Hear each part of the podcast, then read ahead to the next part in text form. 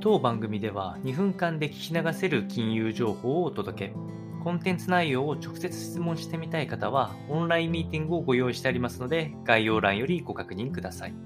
本日のテーマは、日本の物価が上昇、7年ぶりの伸び、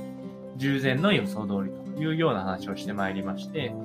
えこちらは、あの、もともと想定されていたお話になっておりまして、え総務省から20日に、え発表されたあ全国消費者物価指数というのが、え前年同月比の2.1%増ということで、日銀がターゲットにしている、物価上昇というのが2%を一時的に達したということでした。で、えっと、上昇するのももともと分かっていた要因として、携帯電話通信料っていうのが値下げされたっていうのが、あ伸び率を あの上昇させた一点になっておりまして、えその他、主要因となっておるのが、え皆様ご存知の原油価格高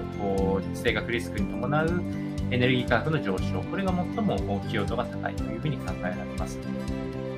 加えて、えーまあ、今のまさに地政学リスクに絡むところで、えー、生鮮食品っていうものも一定程度値上がりをしていることからあコストアップ、いわゆる消費者の物価指数っていうのを上げている、えー、要因の一つに挙げられるというところでした。